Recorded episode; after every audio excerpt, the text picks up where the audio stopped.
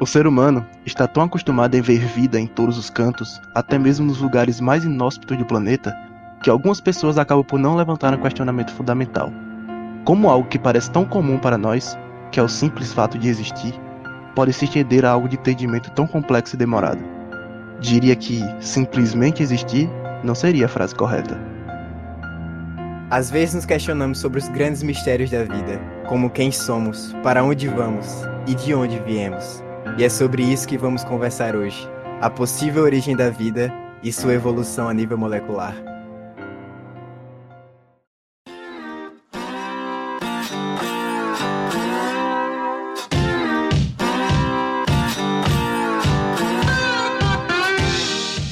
E aí, galera, tudo bem com vocês? Eu espero que sim. Sejam muito bem-vindos a mais um episódio do Dupla Hélice Podcast. Eu me chamo Ariel Bezerra.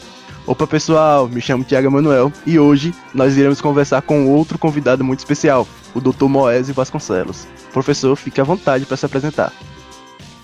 E aí, galera? Poxa, que honra estar aqui com vocês. Bom, eu me chamo Moésio Vasconcelos, sou biomédico de formação, especialista em biotecnologia Sou mestre em Ciências da Saúde com linha de pesquisa em Biologia Molecular e sou doutor em Genética.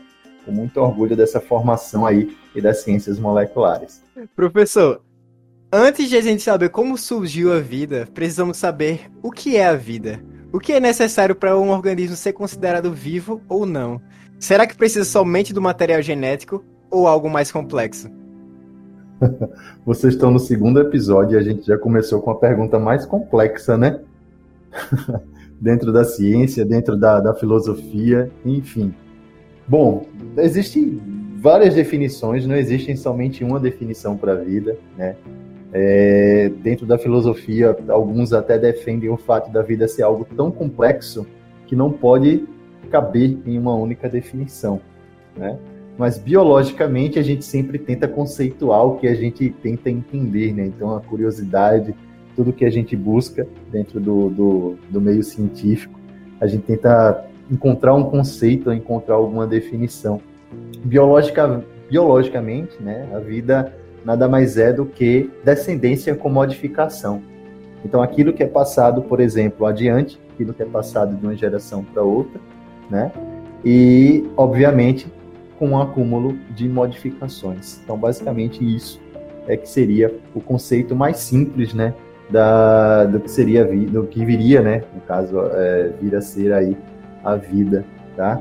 E, obviamente, a, a gente sabe muito bem que quando a gente tem várias explicações para uma coisa só, a explicação mais objetiva, a mais simples, a mais é, é, direta, ela é sempre considerada a mais correta, navalha de Ockham, né? A gente corta realmente e fala de forma mais objetiva. Mas enfim, que é que, que, é que a gente precisa entender para ser considerado vida? Né? A gente pode até usar aí os vírus como exemplo. Parte da comunidade científica é, diz que os vírus são sim organismos vivos, né?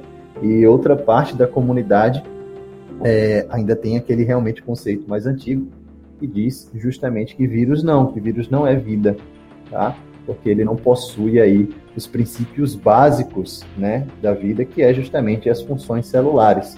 O vírus ele consegue, sim, ter a sua perpetuação com modificação, obviamente, mas ele não consegue fazer isso sozinho. Ele é como se fosse um parasita intracelular obrigatório, porque ele não tem um maquinário básico das células, né? Que seria justamente aí o desenvolvimento de, de proteínas, é, é, processos de replicação de material genético, tá? de forma autônoma, como, por exemplo, as células conseguem realizar. Então, basicamente, a gente pode pegar aí justamente essas definições né, e fazer essa divisão do que seria vida, do que não seria vida, enfim. Então, é por isso que a gente costuma dizer que os vírus eles são inativados, né? eles não são mortos. Quando a gente desliga um vírus ou quando a gente impede a sua perpetuação, a gente diz que ele foi inativado, né, e não que ele morreu. Mas enfim, ainda é uma grande discussão, como eu disse, né, dentro da comunidade hum. científica. Parte... Até os dias atuais, né? até os dias atuais, né? Parte defende que não, vírus é vidro porque ele é, ele, ele é um espécie, ele pode ser dividido em espécies, né? Ele tem realmente as mutações, ele consegue perpetuar, mas como ele não consegue fazer isso de forma autônoma, sem o maquinário celular, então a gente coloca o vírus, né? Muitas pessoas colocam o vírus como se estivesse abaixo, no caso desse, desse status aí de vida. Do, da definição de vida, né? Isso, isso. No caso, para ter considerado vivo, precisa ter uma célula, né? É, na verdade, precisa realizar o que uma célula realiza, né? O maquinário básico é, é que uma célula consegue fazer, da replicação autônoma, da, da, da divisão do material genético, da passagem das modificações e dessas informações adiante, isso aí de forma autônoma, como a célula faz, como uma célula primordial consegue fazer, né? E devido ao fato do, você já falou, do vírus ele não conseguir se reproduzir de forma autônoma, muitos não consideram ele como, como vivo, digamos exato, assim. Exato, como, é como vida, como um, um, organismo vivo, né? Vírus, praticamente, se a gente for analisar a estrutura, é o quê? É puramente material genético mais proteína, né? Isso. Basicamente, isso quando a gente fala de vírus que são mais, é, mais completos, né? Mais, mais sofisticados. Então, não, não são nada além disso né? Por isso que ele, eles realmente utilizam, eles parasitam as células, né? E aí pegam carona todo aquele maquinário, em todas aquelas funções celulares para que eles consigam passar adiante os seus compostos, a sua estrutura também, e suas informações. Então, a gente sabe que a vida é algo complexo até para a filosofia, né? Filosoficamente complexo. E mas qual seria a sua origem? Como tudo surgiu? Como a vida surgiu? Outra pergunta também que gera bastante polêmica aí.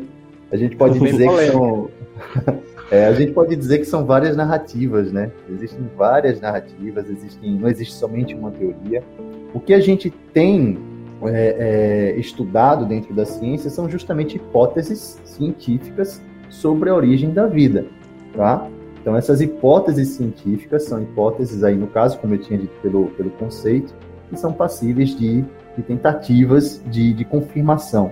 E é o que a gente vem fazendo, a ciência ela vem avançando cada vez mais, e nesse momento a gente está justamente aí comprovando, né, tentando comprovar como surgiu a vida, certo? E aí a gente pode dizer que a comida ela acabou ajudando a responder essa pergunta, né, essa pergunta tão tão profunda de como surgiu a vida. A gente pode é, e a, a gente comida. pode comida. A gente pode dizer que o bife estragado, por exemplo, ele nos ajudou, né, nos auxiliou a comprovar isso. Porque, assim, antigamente, antes né, da, da, das tecnologias, antes da, do método científico se lapidar, ficar cada vez mais minucioso no passado, muita gente acreditava que a vida surgia do nada, né? A chamada abiogênese, a vida surgia do nada. É né? a hipótese das moscas, né?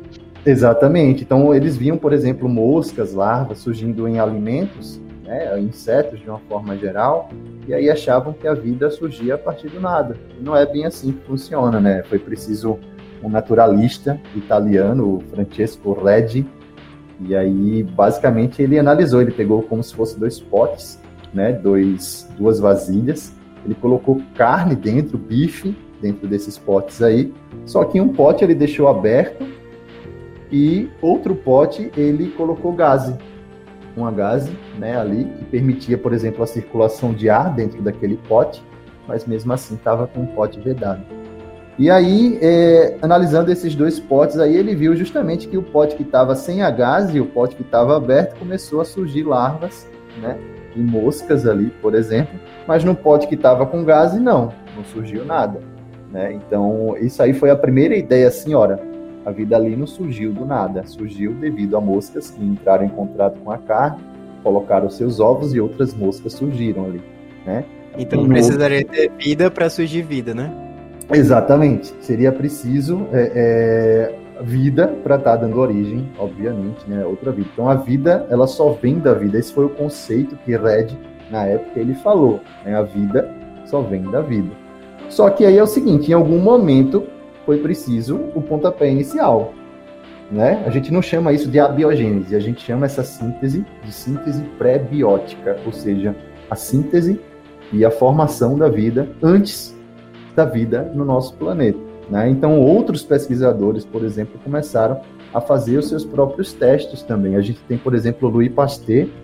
Louis Pasteur foi um grande cientista e trabalhou bem muito com a questão bem famoso, né? Que trabalhou muito com a questão de, de micro-organismos. Então, ele trabalhou, por exemplo, utilizando algumas outras misturas, como suco, sangue, é, caldos de uma forma em geral, né? Ele colocava, por exemplo, essas amostras dentro de balão, balão volumétrico, né? Que a gente tem usa muito em laboratório. E aí ele teve a seguinte ideia. Ele teve a ideia, por exemplo, de esquentar a boca desses balões volumétricos e formar como se fosse um pescoço de cisne. Permitia, ah, é, permitia como se fosse a, a circulação do ar, né? Mas ao mesmo tempo que ele aquecia e gerava o vapor naquele caldo, esse vapor ele ficava concentrado no pescoço do cisne, né? no caso no pescoço do balão volumétrico, e aí impossibilitava é, micro-organismos de entrar ali. Então ele fervia esse caldo, matava os micro-organismos né, presentes nesse caldo, e as partículas de ar, então, elas ficavam presas no tubo de vidro, né, no pescoço do cisne ali, daquele balão volumétrico. E nada crescia no caldo. Ele observou que nada estava crescendo naquele caldo ali, naquela sopa que favorecia né, o surgimento de vida. E aí, então, quando ele quebrava esse pescoço do, do, do balão volumétrico, o, e o caldo entrava, por exemplo, em contato com ar, aí começava o quê? A crescer micro-organismos, né? Então, isso são experimentos que foram realizados não só por Red, mas por Pasteur também, que na época é, é, eles trabalhavam é, em relação a isso daí, né? A descobrir a vida até, eu acho que foi uma academia, academia de ciências europeia que estava dando um prêmio para quem descobrisse, né? Realmente como a vida surgia, e aí, é, é, quem ganhou isso foi até Louis Pasteur, que ganhou esse prêmio, né? E Enfim. até acreditava que a vida surgia do ar também, né? Exatamente, exatamente. Como se o contato com o ar, por exemplo, é, é, pudesse gerar vida de forma espontânea, né? Naquela época não se tinha um conhecimento pleno a respeito dos micro-organismos e tal, então tudo isso aí levou em consideração. Mas é, o que eu posso falar para vocês é que talvez o experimento mais elegante que foi feito em relação a isso foi o experimento de Stanley Miller e Harold Urey. Eles trabalharam justamente tentando reproduzir a atmosfera primitiva da nossa Terra. Então eles tentaram se aproximar o máximo possível da síntese pré-biótica, criando como se fosse é, a, essa atmosfera primitiva né, da Terra que a gente possui hoje. Então, o que foi que Miller e Urey eles fizeram? Eles simularam né, a, a, essa atmosfera primitiva com os eventos que aconteciam naquela época. Então, eles pegaram como se fosse também um sistema de vidraria, tá? É, um sistema de tubulações de vidro em uma base. No caso, eles geraram vapor d'água, né, uma espécie de balão que ficava na base dessa vidraria aí. E aí eles geraram esse vapor d'água e depois eles adicionavam dentro dessa tubulação alguns elementos né, que estariam presentes na Terra primitiva, como metano, amônia, hidrogênio, CO2, né, o gás carbônico. E depois que ele gerava o vapor d'água, depois que ele adicionava esses elementos, ele aplicava uma espécie de corrente elétrica em todos esses elementos aí. E aí, após passar por essa corrente elétrica, que no caso seria a corrente que simularia as tempestades, né, os raios, daquela época da Terra primitiva, essa água, esse vapor, ele era condensado de novo para formar um novo líquido, uma nova sopa. Foi aí então que tanto Miller quanto Urey conseguiram enxergar a presença de aminoácidos que foram formados devido a esses eventos que eles realizaram em laboratório. Olha só que interessante. Na época, eles observaram a presença de quatro aminoácidos somente. Aminoácidos a gente sabe que é substância orgânica, né? O que vai formar, por exemplo, as proteínas, tá?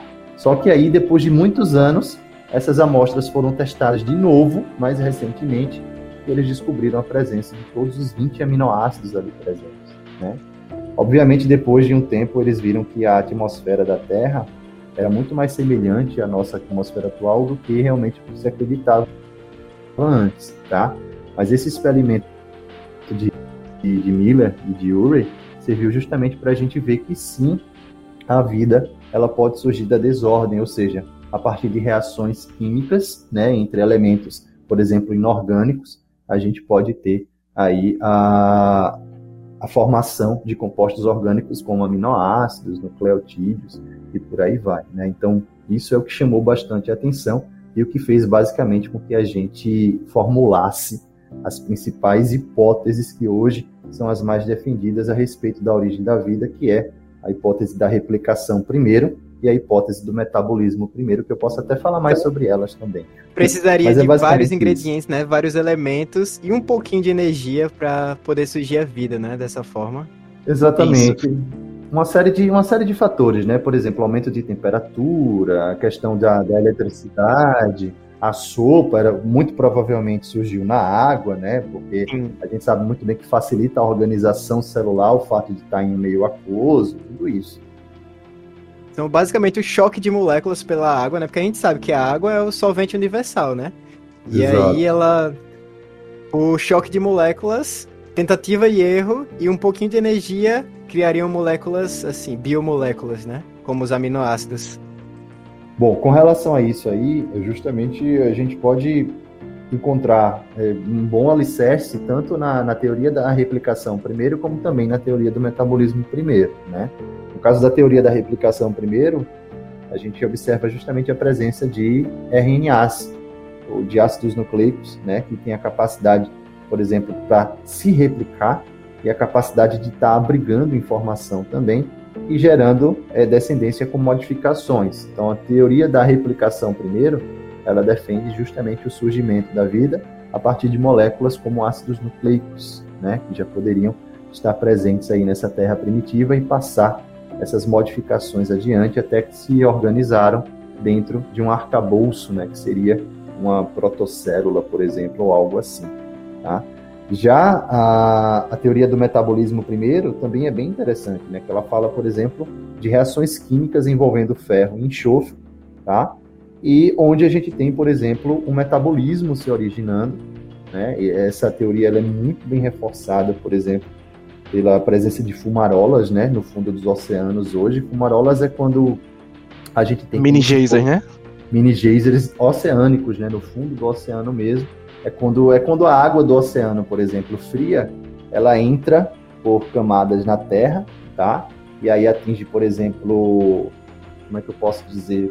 O magma, digamos assim. Ó. O magma, exatamente. E aí ela retorna de novo para o fundo do oceano, só que agora aquecida e trazendo aí uma série de minerais. É o que dá origem, por exemplo, àquelas fumarolas, né, que vão saindo.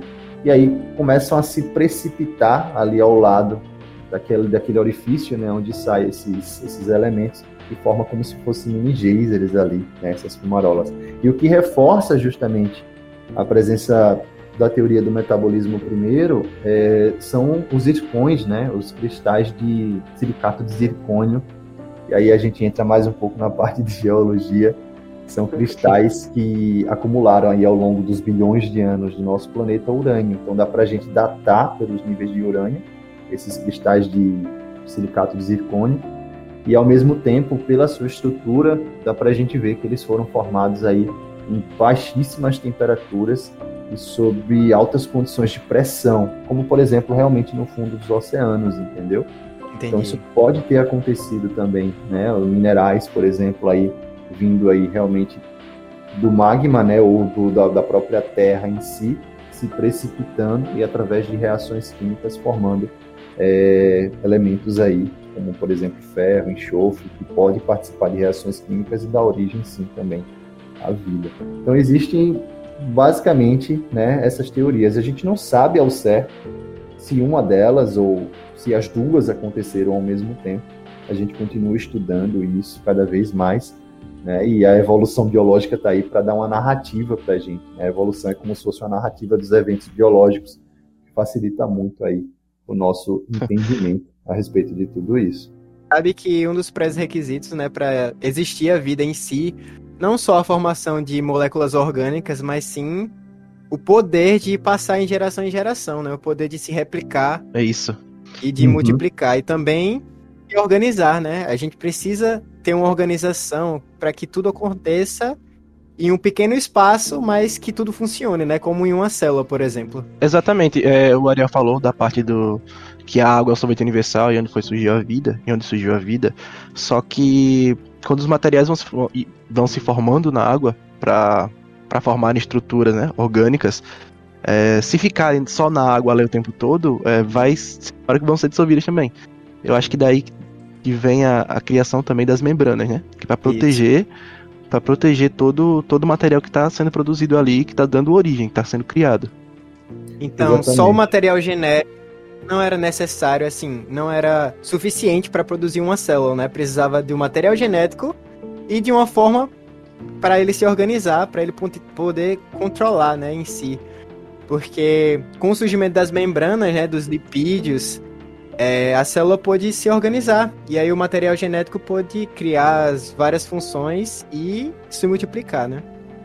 Exatamente. A questão de, de... Aí a gente volta de novo, né? Aquela teoria mais básica do que diz respeito à vida. Seria a descendência com modificação. Então, se você tem, por exemplo, moléculas que possuem a capacidade de se replicar, a partir do momento que essas moléculas sofrem alteração ou sofrem, por exemplo, uma mutação, né, como a gente costuma dizer a nível molecular, isso já, aí, já é o suficiente para que ocorra e para que surja o processo de seletividade, né, da, da, da, tão famosa seleção natural, a qual foi uma das teorias de Darwin, lá na, no seu livro publicado é, sobre a origem da vida e sobre as teorias né, que ele desenvolveu a respeito da evolução. Mas, basicamente, a partir do momento que a gente tem a produção de proteínas ou a produção de moléculas, é, vindas ou não de ácidos nucleicos ou de moléculas mais primordiais ainda, aí a gente entra justamente a respeito da, da, da estrutura dessas moléculas. Então, tem moléculas que são hidrofóbicas, tem moléculas que são hidrofílicas.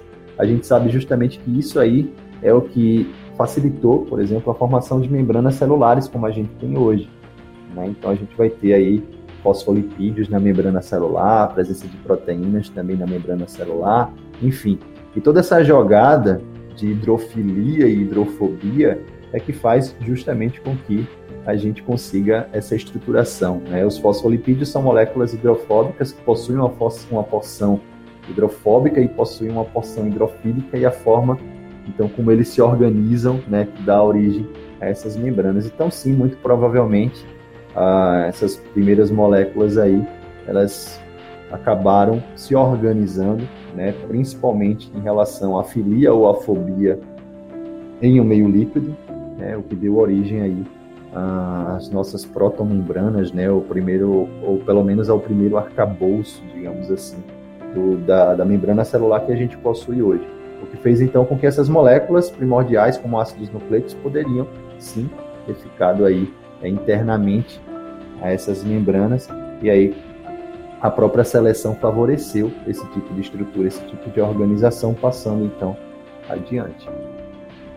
É porque, pessoal, vocês têm que pensar que o oceano é vasto e aí as moléculas são minúsculas e estão acontecendo reações a todo momento. Ou seja, Algumas delas vão dar certo e outras não. E por acaso, Exatamente. a primeira célula foi construída dessa forma. Exatamente. É tudo, na verdade, foi uma grande tentativa e erro da, da adaptação, né? Exatamente, Isso. da evolução.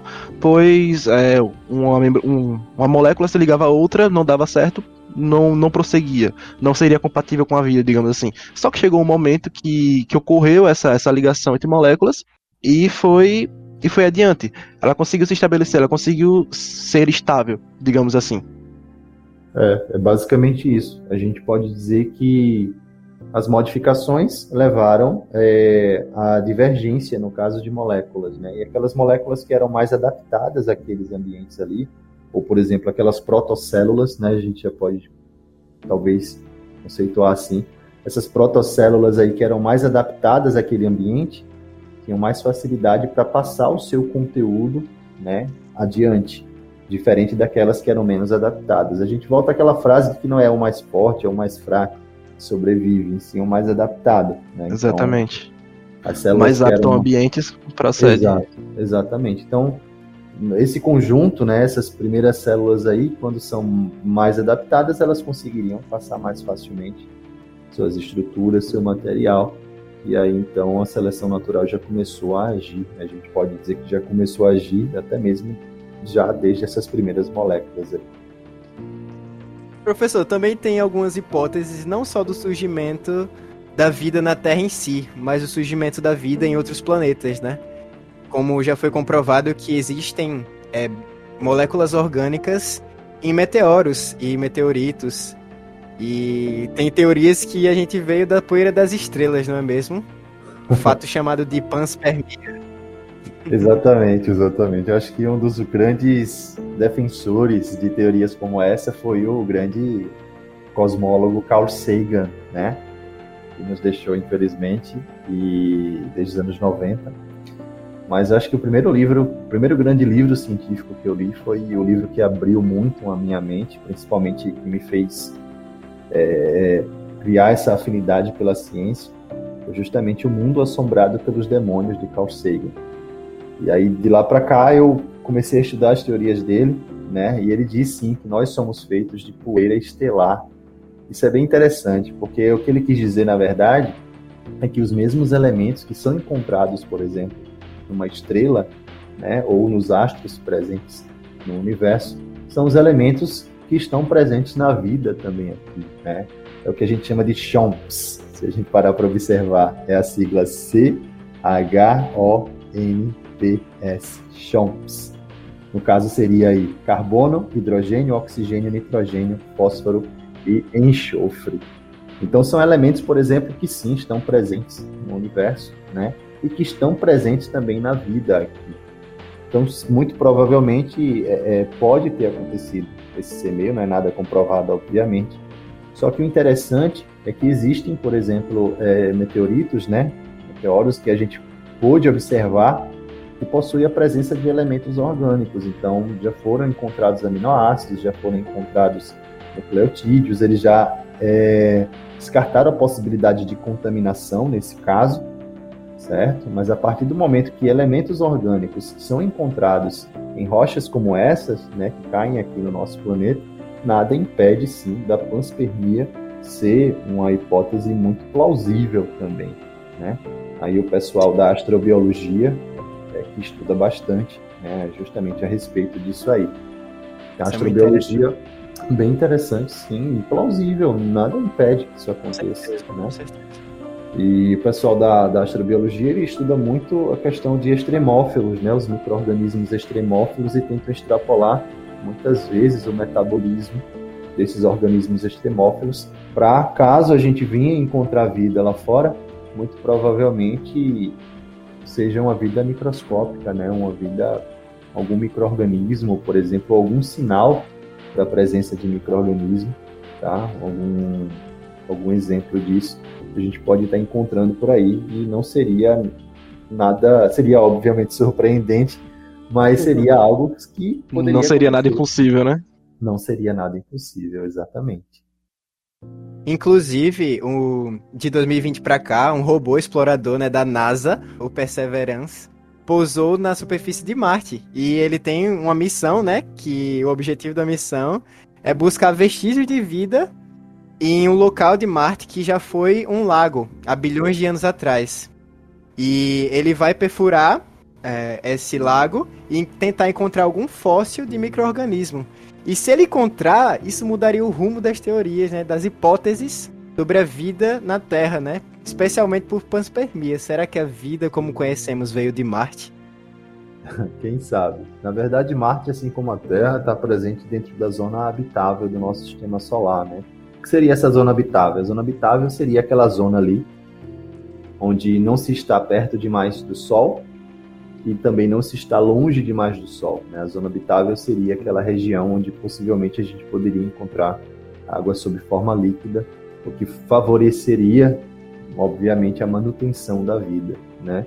Mas isso acaba sendo algo, é, isso acaba sendo algo muito, como é que eu posso dizer para vocês, um, um pouco relativo, porque a gente está procurando a vida, mas a vida em similaridade à vida que a gente conhece, né? A vida que é baseada em carbono e tal.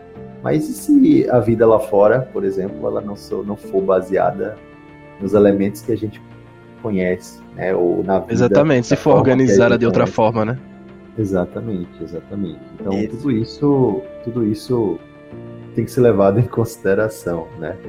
E aí fica a resposta. Para mim, sempre me perguntaram isso. Poxa, você acredita em vida em outros planetas? Não é que eu acredite nem desacredito. Eu não costumo ter crenças dentro de mim mas eu costumo dizer que eu aceito sim a possibilidade de vida lá fora, o universo é muito vasto, mas eu Exatamente. não sei eu não sei se a nossa espécie ela vai conseguir sobreviver tempo suficiente para um primeiro contato ou não, né? Enfim. É porque ocorreram circunstâncias muito específicas para construir a vida como conhecemos, né? E daí precisaria que acontecessem as mesmas circunstâncias no mesmo, assim, sistema para que surgisse a vida como conhecemos, né? Mas nada como conhecemos, exatamente. que não existe outra forma de vida, né? Exatamente. A gente segue a equação de Drake aí, né? Onde ele fez uma equação onde praticamente nos deu aí uma quantidade de civilizações que poderiam existir no universo. São condições realmente extremamente específicas para o surgimento da vida? São. E seria muito difícil disso acontecer de novo? Seria se o universo ele não fosse tão vasto. Né? Exatamente. Existem, existem mais estrelas no céu do que grãos de areia aqui na Terra. Então, é, é muito vasto, é muito amplo cada hoje em dia eu olho para cada estrela dessa e vejo um sistema solar em potencial. Para mim não são só estrelas soltas, para mim são sistemas solares em potencial. Então sim, pode acontecer, pode pode se repetir, obviamente, mas Você não sei se não sei se tão infinito, é 100%, né? Isso, exatamente. Não sei se tão próximo de nós, há tempo de da gente conseguir né, descobrir ou encontrar, enfim. É, então, professor, é, vamos passar um pouquinho para o questionamento de quem surgiu primeiro, né? Essa, essa, essa indagação é o nosso o ovo ou a galinha, né? Foi o RNA ou o DNA? O senhor já falou sobre a, a teoria do, da replicação primeiro, né? Que já nos, nos remete a uma resposta. Na teoria da replicação primeiro, ela defende justamente o fato de moléculas mais simples terem surgido primeiro. Moléculas como, por exemplo, o RNA, né? É, muito provavelmente o RNA veio primeiro, né? Muito provavelmente o RNA veio antes do DNA. Existem algumas evidências que a gente pode citar aqui, como por exemplo o RNA, da mesma forma que algumas enzimas, ele possui capacidade catalítica. O RNA ele possui função enzimática. Olha só que interessante isso. Porque eu cresci ouvindo uma frase dentro da biologia e depois essa frase ela se mostrou errada, né? Que era justamente aquela frase que toda a enzima era uma proteína, mas nem toda proteína é uma enzima. Eu cresci muito ouvindo essa frase. Mas a partir do momento em que a gente descobriu que o RNA possui função enzimática, ora, então a gente sabe que nem toda enzima é uma proteína, porque o RNA, se ele tem função enzimática, se ele pode ser considerado uma enzima, ele não é uma proteína, né? Então essa frase ela já cai aí. Então o RNA ele possui função enzimática, possui função catalítica, ele possui a capacidade, por exemplo, de agir em um determinado metabolismo. Além disso, o RNA ele possui uma diversidade de funções. A gente tem RNAs mensageiros, a gente tem RNAs transportadores, a gente tem RNAs ribossômicos, a gente tem pequenos RNAs nucleares, a gente tem microRNAs, RNAs de interferência, enfim. Existem vários tipos de RNAs com funções diferentes. Então existe aí uma diversidade muito grande para esses RNAs. Isso aí seria a segunda evidência, né? Então, além da função enzimática, a diversidade de funções. Além disso, a gente pode dizer também, gente, que o RNA ele atua, por exemplo, em processos celulares primordiais, como por exemplo a, a o próprio processo de síntese de proteínas. Né? O RNA ele produz proteína, ele consegue atuar na produção de proteínas, certo? A gente tem aí é bastante interessante, né? A gente tem exemplos aí de enzimas que atuam muito fortemente no processo de tradução, as peptidiltransferases, né, que vão estar é, trazendo aí, trabalhando justamente na parte de organização de aminoácidos, da sequência aminoácida das proteínas, enfim.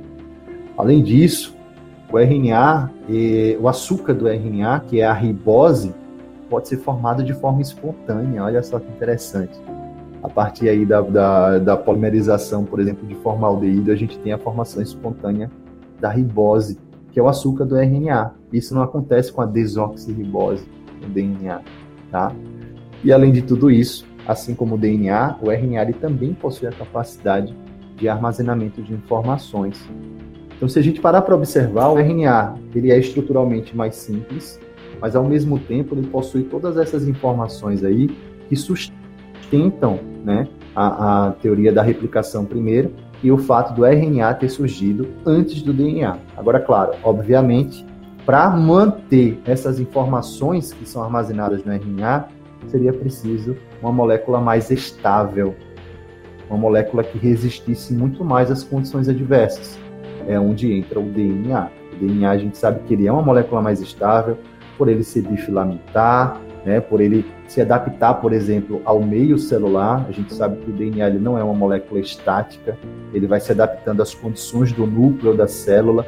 Então, tudo isso fez com que é, fosse seletivamente vantajoso que essas informações passassem a ser abrigadas no DNA e não no RNA. Mas muito provavelmente sim, o RNA surgiu primeiro. Então seria correto afirmar que o DNA é uma forma evolutiva mais estável do, do RNA? Olha só, é... são moléculas diferentes, tá? São moléculas diferentes, mas são moléculas que possuem um nível de intimidade muito grande, porque a linguagem é a mesma. A gente vai estar falando de cadeias polinucleotídicas, né? Então, existem eventos onde a gente tem RNA formando DNA, que é o próprio processo de transcrição reversa. Existem eventos onde tem DNA formando RNA, que é o processo de transcrição convencional.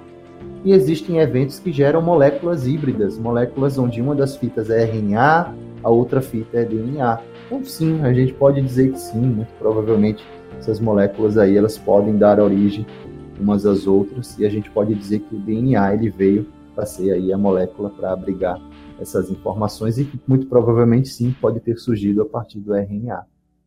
Isso, isso me faz lembrar também, professor, da, da hipótese do mundo do RNA, né? Que, é, tudo isso que eu... Se eu não me engano. Pode que é, constitui tudo isso que o senhor, que o senhor, que o senhor acabou de falar? Exatamente. Basicamente, que é a hipótese isso. onde o RNA sugere que a vida na Terra começou com uma simples molécula de RNA que pode se autorreplicar sem a ajuda de outras moléculas, né? Exatamente. Aí a gente voltaria justamente para a teoria da replicação primeiro, né? Pra, justamente uhum. através dessas evidências aí. Essa teoria da replicação primeiro é a teoria do mundo de RNA, onde justamente a gente tem moléculas inorgânicas que deram origem a compostos orgânicos, que muito provavelmente formou o RNA, e aí então a vida tornou-se mais complexa com o passar dos milhões de anos aí de evolução. Dos Professor, bilhões de anos. E uma das... É, bilhões de anos. Professor, em uma das reuniões de Lagene surgiu uma dúvida sobre o porquê a molécula do DNA ser dessa forma. Por que a evolução escolheu o DNA para ser responsável por guardar o código da vida, né? Porque tinha que ter um grupo fosfato, um açúcar e uma base nitrogenada especificamente. Exatamente. E a questão, a gente entra de novo na questão da seletividade, de ser seletivamente vantajoso. O porquê exatamente, a gente ainda não tem essa resposta, né? Mas não é só porque a gente não tem uma resposta para isso que a gente pode simplesmente aplicar algo sobrenatural aí nesse caso. Então, muito provavelmente existe uma resposta lógica para isso, a gente apenas não descobriu muito bem ainda. Tá? Então, como você bem falou, um ácido nucleico ele vai ser formado por cadeias de nucleotídeo. Né? O nucleotídeo possui uma base nitrogenada, pode ser quatro no caso do DNA, adenina, timina, citosina e guanina. A gente vai possuir também o açúcar contendo cinco átomos de carbono, que é a pentose, e a gente vai possuir o grupo fosfato, que possui propriedades químicas ácidas, né, e confere essas propriedades ao DNA. Hoje a gente sabe que possui carga elétrica negativa e tal. Então, a gente pode dizer que essas moléculas aí, elas favoreceram, por exemplo, esse formato e essa elegância que o DNA possui para armazenar informação. Muita gente se questionar, poxa, como é que quatro letrinhas somente pode determinar todas as informações e toda a constituição de um indivíduo? Ora, e os computadores? Que possuem Sim. uma linguagem binária, que só trabalham com zero em um. Olha só o que eles podem fazer. Por que, é que a gente, com o dobro de, de símbolos, por que, é que a gente também não pode se tornar complexo? Entendeu? Então, assim, a resposta do porquê esses elementos estão presentes, é, a gente não tem é, em plenitude. Mas o que a gente pode saber é justamente que o DNA ele vai ter essa capacidade de armazenar informação, essa capacidade, essa, esse formato dele, por exemplo, de dupla hélice, de forma helicoidal, justamente devido à repulsão das cargas elétricas do grupo fosfato, né, que faz ele se contorcer nele mesmo, e obviamente a junção com outras proteínas acaba conseguindo compactar o DNA que é tão longo, que é tão grande, para que ele caiba aí dentro do núcleo, né, para que ele consiga ficar dentro de um núcleo celular que é um espaço mísero, né, um espaço muito pequeno. Então, a gente pode dizer que foi seletivamente vantajoso, que a seleção natural ela pode ter favorecido a junção dessas moléculas, tanto por conseguir abrigar informação, tá? Como também por conseguir fazer com que o DNA consiga aí, se compactar ao ponto de caber dentro de um núcleo celular. Até, é, o, até mais ou menos meados lá do século, século XX, se acreditava que a informação na nossa biblioteca de informação estava contida nas proteínas, né? Hum, e não nos sim. ácidos nucleicos. Mas aí, a partir dos processos, da, da composição do ácido nucleico e da capacidade, por exemplo, que um DNA possui para codificação de proteína e essas proteínas atuarem no metabolismo, foi que a gente conseguiu enxergar que a raiz realmente de tudo está presente na sequência de bases, né, na sequência nucleotídica que compõe uma espécie. Seja essa sequência, por exemplo, codificadora de proteínas, ou seja uma sequência que só serve para regulação gênica, como por exemplo a matéria escura do DNA, o DNA lixo, são aquelas regiões que não são consideradas genes. Então, basicamente, essa molécula foi a forma que a vida achou mais viável para guardar o nosso código, né? Exatamente. Foi vantajoso, né? Seletivamente vantajoso. É, no fim é, é adaptação, né? É adaptação. Tipo, algo aconteceu, algo aconteceu, aquilo foi vantajoso, como o senhor falou, e prosperou. Isso. Por ter sido funcional, isso. Com certeza, a gente não, não, foi, não foi a primeira tentativa, como vocês costumam dizer, tentativa e erro, né? Então, muito provavelmente existiram outras moléculas, outras formas de organização, mas a que melhor perpetuou a sua informação, a que melhor se replicou e passou aquilo adiante, muito provavelmente é, foi uma molécula como o que a gente vê hoje, né? E o maior exemplo disso é justamente a presença de ácidos nucleicos em todas as espécies do planeta, seja DNA, seja RNA, tá? Então isso é a maior evidência, a maior prova do processo de evolução biológica do planeta. Isso prova justamente que todas as espécies que existem hoje, muito provavelmente descendem de uma espécie ancestral ou de um grupo de um grupo de espécies ancestrais, né? A gente não sabe ao certo se a vida surgiu uma única vez e aí perpetuou, ou se ela surgiu, por exemplo, em vários momentos ao longo do nosso da, da, história do nosso planeta, né, do tempo do nosso planeta, ou se surgiu em diversos locais ao mesmo tempo, devido às condições favoráveis. A gente não tem é, é, como falar isso com certeza, mas o que a gente pode dizer é que as espécies que existem hoje muito provavelmente possuem aí uma espécie ancestral, né? Uma, uma Luca, como costuma dizer o pessoal da biologia. Luca é o. Como é que eu posso dizer? É o último ancestral é, comum, né? É, assim. exatamente. Assim. É, exatamente. É, muito provavelmente é Last Common Ancestor, alguma coisa assim. Last Universal Common Ancestor. É isso. É, é, é basicamente isso. Então, é, o DNA é a maior evidência disso, né? uma das maiores provas. E a similaridade entre espécies é, é que fez com que a gente conseguisse montar é, toda uma história né, é, do passado. Então, através de estudos de filogenia, quando a gente constrói árvores filogenéticas, que é como se fossem árvores genealógicas, só que ao invés de indivíduos a gente tem espécies, e a gente utiliza, por exemplo, RNAs ribossômicos para montar essas árvores, né? Os RNAs ribossômicos, eles são eles preservam muito a sua constituição. Então são muito estáveis e é por isso que eles são muito utilizados para constituir essas árvores filogenéticas. E a gente pode, por exemplo, comparar sequências de espécies. E a gente pode, por exemplo, agrupar essas espécies em galhos próximos, quando elas possuem material genético muito similar, ou em galhos mais distantes. Né? Por exemplo, a gente possui 99% do nosso DNA idêntico ao DNA de um chimpanzé através de nós nessa é, é praticamente é muito similar ao DNA.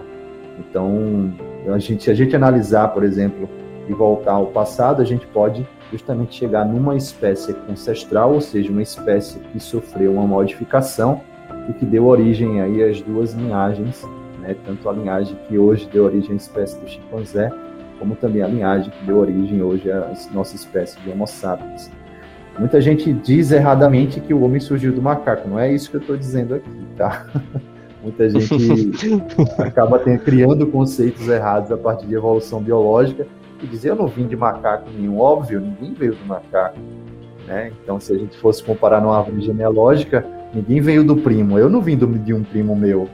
Né? Não. Professor, nós sabemos que para uma célula funcionar precisamos de energia. E é um dos ingredientes fundamentais para formar a vida, né? E a organela responsável por gerar energia é a mitocôndria. Porém, existe algo curioso a respeito dela, né? Ela possui um material genético próprio. E qual é o motivo disso? Olha só, isso é bem interessante, né? Então, praticamente a grande maioria estrondosa dos nossos processos requer energia. É, cientificamente a gente fala ATP, o trifosfato de adenosina, né?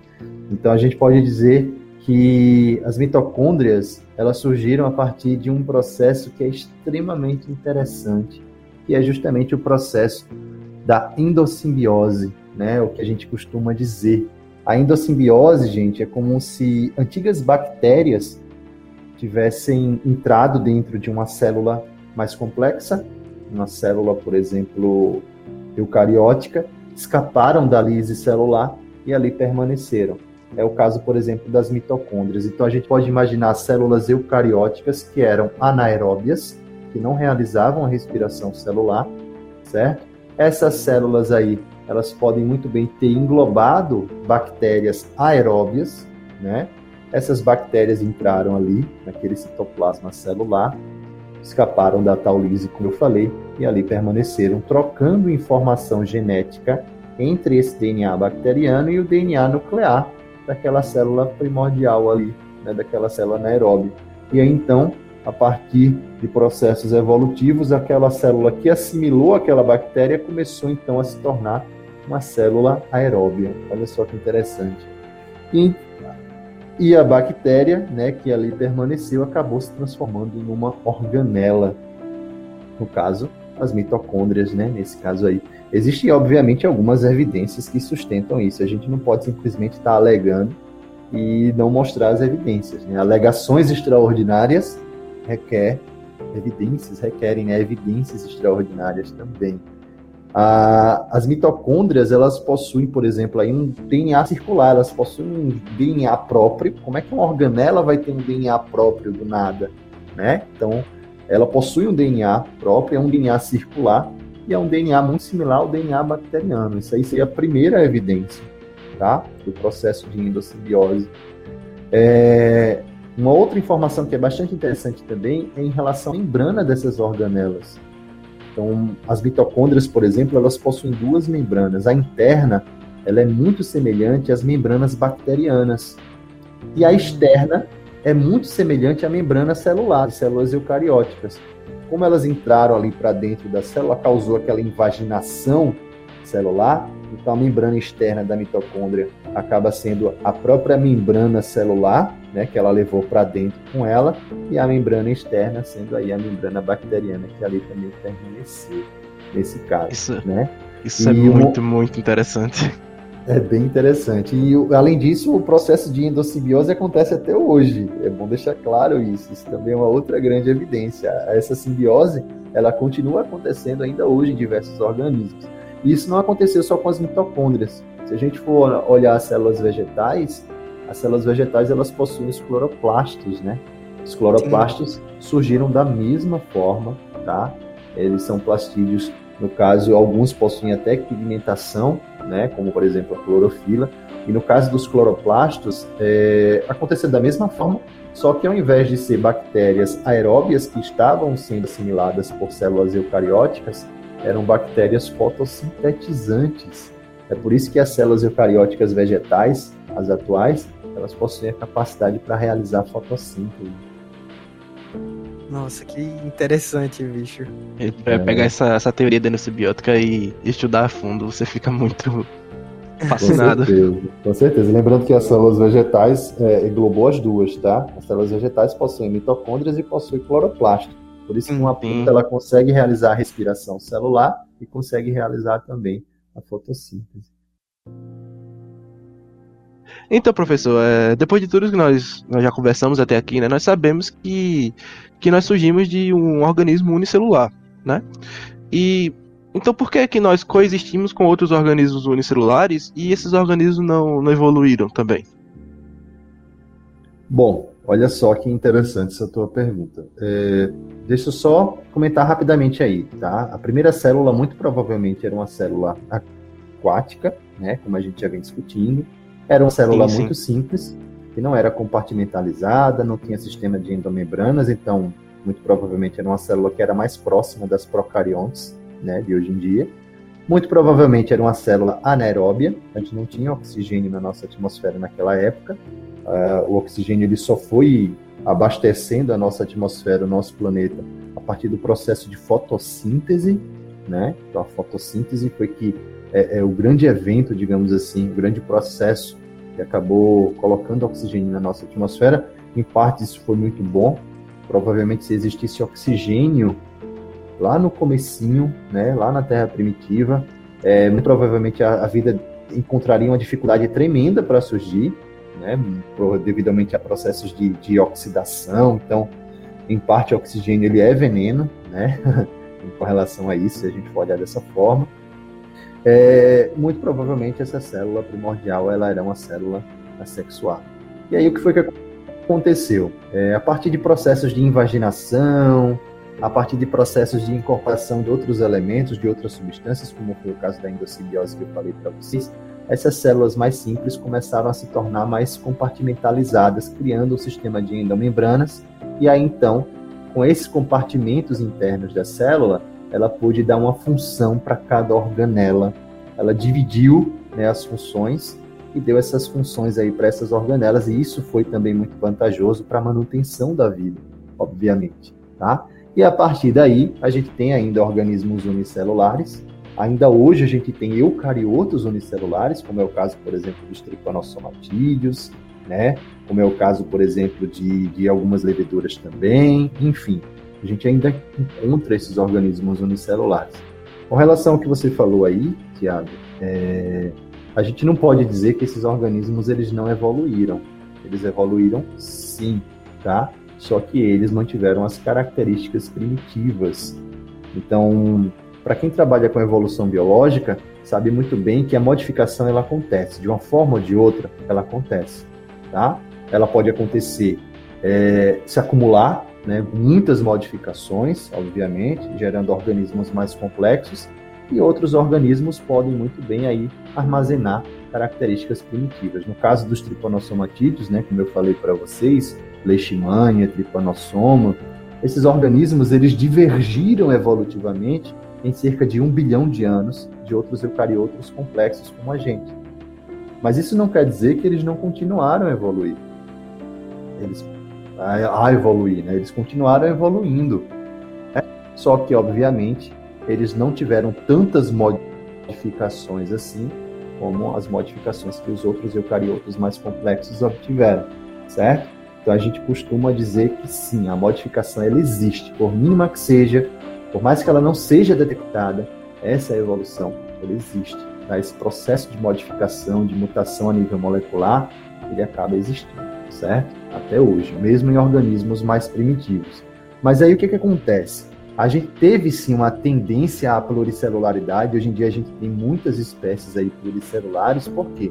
Porque tem também muitas vantagens na pluricelularidade em si. Então, por exemplo, proteção de órgãos internos, exploração de novos ambientes, que é possível, evolução na comunicação celular, né, a questão dos plasmodesmos na, nas células vegetais, a questão das junções comunicantes nas células eucarióticas mais complexas animais, enfim, criação de memória celular, diversidade de funções metabólicas, então eu posso ter tecidos diferentes que atuam também, né, e que realizam metabolismos diferentes, uma eficácia maior nessas funções metabólicas. Então, olha só a série de vantagens que a pluricelularidade ela nos permite.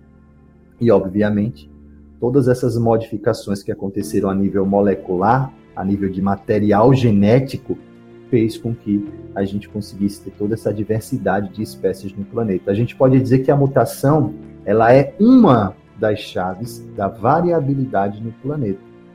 Né? A adaptação ela só vem com mutação. É preciso um organismo mudar para se gerar, por exemplo, uma seletividade melhor, uma vantagem melhor e ele permanecer ali. Tá? Se todos fossem iguais, obviamente, né? É, isso não aconteceria. E aí o que, é que acontece? A mutação ela é apenas uma das chaves do processo de adaptação. Tá? Quando não se tem mutação, a gente tem o liga e desliga dos genes, né? A gente tem os interruptores epigenéticos, aí é uma outra história. Isso pode ficar para um outro episódio do nosso podcast, onde a gente fala, por exemplo, de epigenética, onde o liga e desliga do gene também pode gerar adaptatividade, tá? Então, imagine um planeta onde todos os organismos tivessem o mesmo DNA. Vamos pensar num planeta hipotético, um planeta que não existe, né? Obviamente. Mas vamos imaginar. Imaginem se existisse um planeta onde não existisse o processo de mutação, onde o DNA de todas as espécies fosse o mesmo DNA. Ainda assim, as espécies seriam extremamente diferentes, porque por mais que o DNA fosse igual, o liga e desliga dos genes seria diferente. Então, eu teria grupos gênicos ligados em uma espécie, esse grupo gênico estaria desligado em outra espécie, grupos diferentes estariam ligados, e dessa forma a gente conseguiria gerar adaptatividade, gerar justamente as modificações fenotípicas do mesmo jeito, certo? Agora, obviamente, aqui a gente tem a mutação é, gerando toda essa variabilidade. É importante a gente deixar claro e todas essas modificações, diversidade de espécies, processos de especiação, surgimento de novas espécies, isso não surge do dia para a noite, da noite para o dia ou do dia para a noite, enfim. Isso demora bilhões de anos para acontecer, né? O nosso planeta possui 4,5 bilhões de anos, né? o universo possui 13 bilhões de anos, o nosso planeta surgiu aí há 4,5 bilhões de anos. Então, a gente já encontra evidências, tá? de que a vida já estava presente no nosso planeta entre 3,8 e 4,2 bilhões de anos. Então a vida, ela não surgiu é, é, há pouco tempo. Então faz muito tempo que a vida está presente e ela vem justamente nas tentativas e erros, né, gerando toda essa variabilidade de espécies que a gente possui hoje. Então até o ambiente consegue influenciar na mutação das moléculas, né? Totalmente. Exatamente, na, na, alteração fenotípica das moléculas, né? O ambiente, ele sim, ele tem aí o mesmo peso, tá? A gente pode dizer que se a gente colocar na balança, né, os nossos genes e os fatores ambientais possuem aí basicamente a mesma importância em processos de adaptação, em processos de, de desenvolvimento de metabolismo, de desenvolvimento fenotípico e por aí vai. Cara, o processo da vida é incrível. Sim, Exatamente. Tudo isso Essa que a gente é só... falou até agora. Exatamente. E tudo isso que a gente falou até agora é apenas uma das narrativas, né? Existem várias camadas. Eu não posso, por exemplo, definir a vida apenas com um olhar biológico, obviamente. Então a biologia ela traz uma narrativa, mas por exemplo, a psicologia ela pode trazer outra narrativa. Padrão comportamental também influencia isso. A gente pode ter a narrativa, por exemplo, é, não só da biologia, mas outras narrativas, enfim, que também podem influenciar o, o, social também, a sociedade, ela também pode influenciar em processos evolutivos e tudo isso acaba se misturando. O DNA ele vai trazer, por exemplo, informação para a nossa formação, né? Ele vai ter informação para o desenvolvimento da nossa estrutura anatômica, ele vai trazer informação para o desenvolvimento do nosso metabolismo, da nossa fisiologia, mas o DNA ele também traz informação para padrão comportamental. Então, parte né, de como a gente se comporta também pode ser determinado pelo nosso DNA. Claro que a gente tem um peso muito grande do meio, obviamente, da criação, mas o nosso DNA ele também traz informação para isso. Mas isso também é uma outra história, eu também posso discutir sobre padrão comportamental com vocês, a base de DNA, nível de DNA, né? Quem nunca sonhou que estava caindo e acordou é, no susto e acordou pulando, né? Exatamente. Existe uma grande hipótese que defende o fato de que isso seria é, uma espécie de padrão comportamental que a gente mantém até hoje, de espécies ancestrais de antes de chegar na savana, né, que dormiam, por exemplo, em galhos de árvores, e que parte do cérebro tinha que ficar alerta, tinha que ficar ligada para não cair das árvores e não ser alvo aí de possíveis predadores. e a gente acabou, por exemplo, carregando genes né, que atuam dessa forma também, mantendo uma parte do nosso cérebro ativa, o que faz com que a gente acorde no susto achando que está caindo, quando na verdade a gente já está numa cama há muito tempo e não mais no galho de uma árvore. Então são padrões comportamentais que podem se perpetuar através dos genes também. Mas é uma longa história, isso é só uma das hipóteses. Tá? A gente pode conversar sobre isso também em um outro momento. Esse episódio, assim, é tão complexo, tão polêmico, que era para ser de 5 horas, né? verdade, verdade. Dava pra ter uma duração de 5 horas e facinho. Exatamente. Então, pessoal, infelizmente chegamos ao fim do segundo episódio. E eu queria agradecer por ouvir até aqui e agradecer ao professor Moese por participar do nosso podcast. Se quiserem saber mais sobre esse assunto, nós recomendamos a série One Strange Rock, que é apresentada pelo Will Smith e está disponível no Disney Plus. Basicamente, eles reuniram oito astronautas com mais de mil horas no espaço para falar sobre a origem da vida na Terra. É muito interessante. Exatamente, pessoal. Novamente, faço das palavras do Ariel as minhas. É, professor, muito obrigado por ter aceitado nosso convite. Ficamos realmente honrados dessa conversa incrível aqui, totalmente fascinante com o senhor. O senhor gostaria de falar mais alguma coisa? Olha só, gente, eu gostaria basicamente de agradecer, né? Então, me sinto feliz por ter recebido esse convite, mas eu confesso que eu me sinto muito mais feliz por fazer parte do podcast, né? Então, um podcast que surgiu como um, um trabalho de extensão, um projeto de extensão, o qual eu estou orientando, né? O qual eu sou orientador e que eu vou fazer todo o esforço possível para que esse projeto se perpetue aí para sempre, né? e para a gente consiga divulgar a ciência com qualidade, divulgar a ciência se baseando aí em método científico se baseando em reprodutibilidade, que é muito importante. Exatamente, muito obrigado, professor.